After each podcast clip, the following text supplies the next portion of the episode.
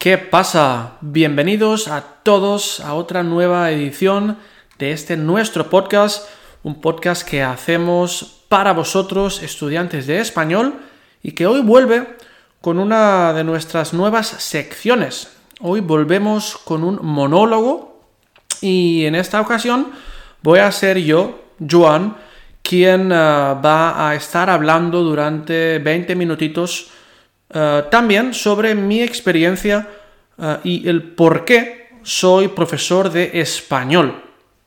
Como un chico de Castellar del Vallés, de un pequeño pueblo cerca de Barcelona, eh, vive en Utrecht y trabaja como profesor de español. Pues bueno, ¿cómo empieza todo? Pues tenemos que remontarnos un poco a lo que yo quería ser de mayor, cuando yo era un joven, un niño, un adolescente, eh, mi camino, mi futuro, en un principio estaba muy lejos de lo que sería un eh, profesor. Mi, mi primer objetivo era ser jugador de baloncesto. ¿Qué pasa? Que esto es muy difícil. Muy pocos, solo aquellos con mucho, mucho talento y mucho trabajo, consiguen vivir de esto. Entonces, cuando ya empecé a ser un poco más grande, un poco mayor, cambié y pensé en ser periodista deportivo. un trabajo apasionante, ligado al deporte, al baloncesto, pero eh, esto cambió cuando empecé la universidad y estudié humanidades. En ese momento, mis prioridades ya cambiaron y empezaron a centrarse un poco más en la educación. Mi idea era entonces ser profesor de historia y geografía para la educación secundaria obligatoria, para los niños y niñas, para los adolescentes entre 12 y 16 eh, años en España. ¿Qué pasó? Que después de estudiar cuatro años eh, humanidades en Barcelona, Después eh, estudié un máster para ser profesor oficialmente eh, de educación secundaria obligatoria, pero no encontré trabajo. Estuve dos años eh, en los que trabajaba un poco con mi padre en su empresa, también trabajaba en baloncesto como entrenador o coordinador de un pequeño club en mi pueblo y no trabajaba como profesor. entonces decidí en ese momento que era momento de cambiar de aires, de irse a otro lugar. Y pensé que era una idea genial eh, volver a estudiar y aprovechar esta experiencia para irse a otro país y estudiar y vivir allí. Entonces, decidí que Holanda sería el mejor destino, volví a la universidad para estudiar eh, un poco más de historia con la excusa de pedir una beca Erasmus, es decir, eh, una forma de estudiar en otro país ligado a tus estudios en España. Y mi plan salió perfectamente. Tenía diferentes opciones, diferentes destinos para elegir, eh, entre los que estaban pues todos los países de Europa, casi casi, pero descarté los países del sur porque son muy similares a España y opté como primera opción por Holanda y por Utrecht en este caso. Y por suerte ah, conseguí la plaza, conseguí ser el elegido entre, los entre las diferentes personas que querían ir para irme a Utrecht. Entonces me fui allí, estudié, estuve un par de años donde solamente me dediqué a vivir el presente, a pasármelo bien, a hablar con gente nueva, a viajar. Eh, también empecé otro máster para, seguir estudiando, un máster sobre educación en línea. ¿Y eh, qué pasó? Pues que un día en una fiesta con mis amigos de baloncesto, eh, había una chica allí que jugaba en mi club y que me dijo que ella hablaba un poco de español. Y bueno, la gente holandesa, imagino que la gente cuando habla otra lengua y conoce a un nativo, siempre, siempre disfruta, siempre le gusta pues enseñar lo que ha aprendido, ¿no? Oye, estoy estudiando español y mira, puedo hablar un poco contigo. Entonces estuvimos hablando y me dijo que ella estudiaba español en una pequeña escuela en Utrecht. Entonces pensé, bueno, yo oficialmente no soy profesor de español, tengo muy poca experiencia en ello, solamente nada, tuve una experiencia de un mes en mi, en mi escuela secundaria, donde yo trabajé durante un mes antes de irme. Y, nada, también tenía un año de experiencia con un hombre holandés con el que hablaba cada semana para enseñarle uh, español, es decir, que él escribía un texto cada semana, nosotros desayunábamos y eh, hablábamos sobre su texto y practicábamos un poco su español, pero no, nunca había hecho clases de español como lengua extranjera eh, para gente de otros países mm, de esta forma. Pero bueno, yo escribí un, un correo a esta página web que encontré y para mi sorpresa me contestaron el día siguiente. Yo honestamente no tenía expectativas de una respuesta, quizá porque en España es muy normal enviar muchos currículums y no recibir respuestas en general.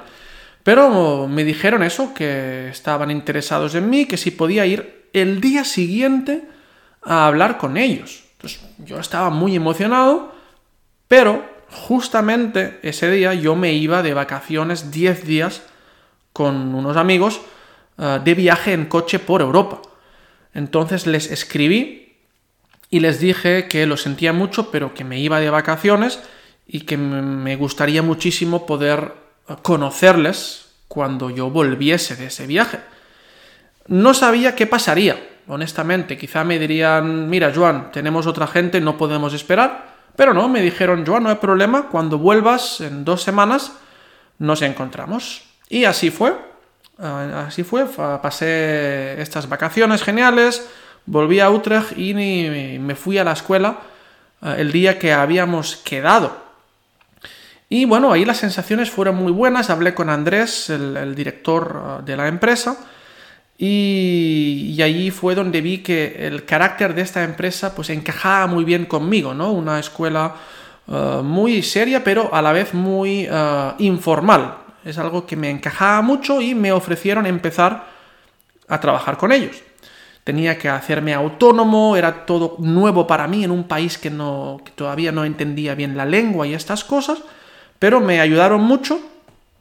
Y otra curiosidad, eh, me dijeron de empezar el 1 de septiembre y tuve que rechazar eso para, para ser honestos, y les dije, mira, yo es que me voy de vacaciones un mes en octubre en Tailandia, llevo ahorrando para esto durante mucho tiempo, estoy preparando esto con un amigo que vive allí por mucho tiempo, y me dijeron, para mi sorpresa positiva, Joan, no hay problema, en septiembre puedes empezar con un par de clases para conocer un poco cómo es la escuela y cómo trabajamos, te vas de vacaciones y al volver ya vamos a por todas, es decir, vamos a trabajar tanto como podamos para hacer crecer esta empresa.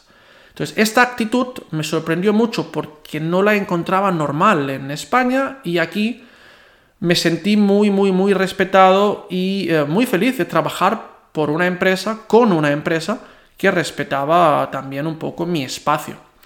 Y así fue, así empecé en septiembre, me acuerdo de una pareja joven, fue mi, mi primer cliente, mi primer estudiante oficial, y, así poco a poco empecé a acostumbrarme al método de la escuela, un método muy divertido, con muchos juegos, donde el estudiante es el protagonista y el profesor está allí pues para corregir, para dinamizar con grupos pequeños, siempre con adultos. Entonces me encontré como pez en el agua.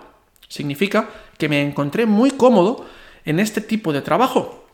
Y nada, después de mi viaje a Tailandia volví y empecé a trabajar con ellos y llegaron más estudiantes y los que habían empezado conmigo querían seguir, entonces mi cartera de estudiantes empezó, empezó a crecer más y más y poco a poco eh, pasé a trabajar únicamente como profesor de español, porque al principio yo alternaba este trabajo con eh, mi trabajo en un bar donde yo había trabajado Ah, el último año para poder pagarme mi vida, mi piso, ah, mis vacaciones en Holanda. Y poco a poco ah, el trabajo en la escuela fue creciendo de forma que pasó a ser exclusivo. Solamente trabajaba con ellos. Solamente trabajaba como profesor de español. En ese momento vi que ser profesor de español no es solamente hablar y enseñar español. Hay muchas actividades, hay muchos recursos, muchas cosas a su alrededor. Por ejemplo, en ese momento vi como una gran idea crear un pub quiz, es decir, una especie de actividad en un bar donde yo dirigía a un grupo de estudiantes, yo hablaba, hacía unas preguntas sobre España, sobre Latinoamérica, y ellos tenían que intentar entender, hablar con su grupo de, estudiantes, de compañeros, de amigos en ese bar y eh, encontrar la respuesta. Y eso empezó hace cuatro años y es una actividad que todavía hago cada mes. Es una actividad muy popular que gusta mucho por su vinculación entre aprender español, pero también pasarlo bien de una forma más informal. ¿Qué más? En ese momento también pensé que era muy importante trabajar ah, en Internet, trabajar en línea, crear cursos en línea. Y ahí también empezamos junto con Vamos a crear material, a crear cursos para que los estudiantes pudieran aprender español o mejorar su español mediante recursos en línea. Ahí empezó también nuestra aventura con eso. ¿Qué pasó? Que como todos sabéis, en el año 2020 oficialmente, un poco antes en China, llegó a Europa el famoso corona. Y eso provocó que la escuela donde trabajaba perdiera muchos clientes, porque mucha gente tenía miedo, mucha gente no quería hacer clases en línea. Entonces, eh, en ese momento bajó mucho eh, el número de clientes. Pero claro, las facturas a final de mes seguían llegando. Entonces, Ah, pensé en cómo podía, cómo podía invertir ese tiempo y decidí que era el momento que por fin tenía el tiempo para escribir libros. Siempre me ha gustado mucho leer y escribir y pensé que ese momento era genial porque tenía tiempo, muchísimo tiempo, para dedicarme a eso. Entonces, empecé en marzo de 2020 y en ese mismo año, en unos meses, ah, conseguí escribir eh, hasta seis pequeños libros de diferentes niveles para que mis estudiantes de español tuvieran un recurso que hasta ese momento en la escuela, vamos, no ofrecíamos. Entonces convertí en ese momento un momento de crisis, un momento de falta de trabajo, como una inversión para el futuro. Y bueno, entonces escribí seis libros y he trabajado un poco en su reedición, pero es un material que hoy en día también, por supuesto, uso y estoy muy feliz de compartir con mis, con mis estudiantes. ¿Qué más? Todavía seguíamos en el corona y no acabábamos de despegar. Los números no eran como antes del corona, había menos gente, entonces decidí diversificarme un poco y en ese momento entré a trabajar en iTalki. En ese momento vi como una oportunidad, una plataforma que te pone en contacto con eh, estudiantes de todo el mundo y eh, por eso también eh, tuve que crear todo mi material desde A1.1, desde los principiantes hasta los estudiantes ya de nivel B2 o nivel C, para poder ofrecer una educación de calidad a aquellos estudiantes que querían confiar en mí eh, mediante esta plataforma. Entonces eso me supuso mucho trabajo, pero también estuve muy satisfecho de ver que iba conociendo nueva gente, nuevos estudiantes, ya no solamente holandeses, sino a nivel internacional, gente de Brasil, de Australia, de China, de Rusia, de Estados Unidos, gente muy diversa que también me ayudaba a cambiar un poco el chip, a conocer a otra gente, otra forma de enseñar. Y eso fue, fue genial. Empecé como profesor de catalán, pero enseguida también conseguí un espacio como profesor de español, que tiene muchos más estudiantes, y también es una de las cosas que hoy en día sigo haciendo. ¿Qué pasa? Que hoy en día, gracias a esta diversificación de, empresas, de clientes, de productos con los que estoy trabajando, me permite tener una posición muy cómoda y poder elegir cuándo y dónde yo quiero trabajar. Entonces, a mí me gusta hacer un poco de todo.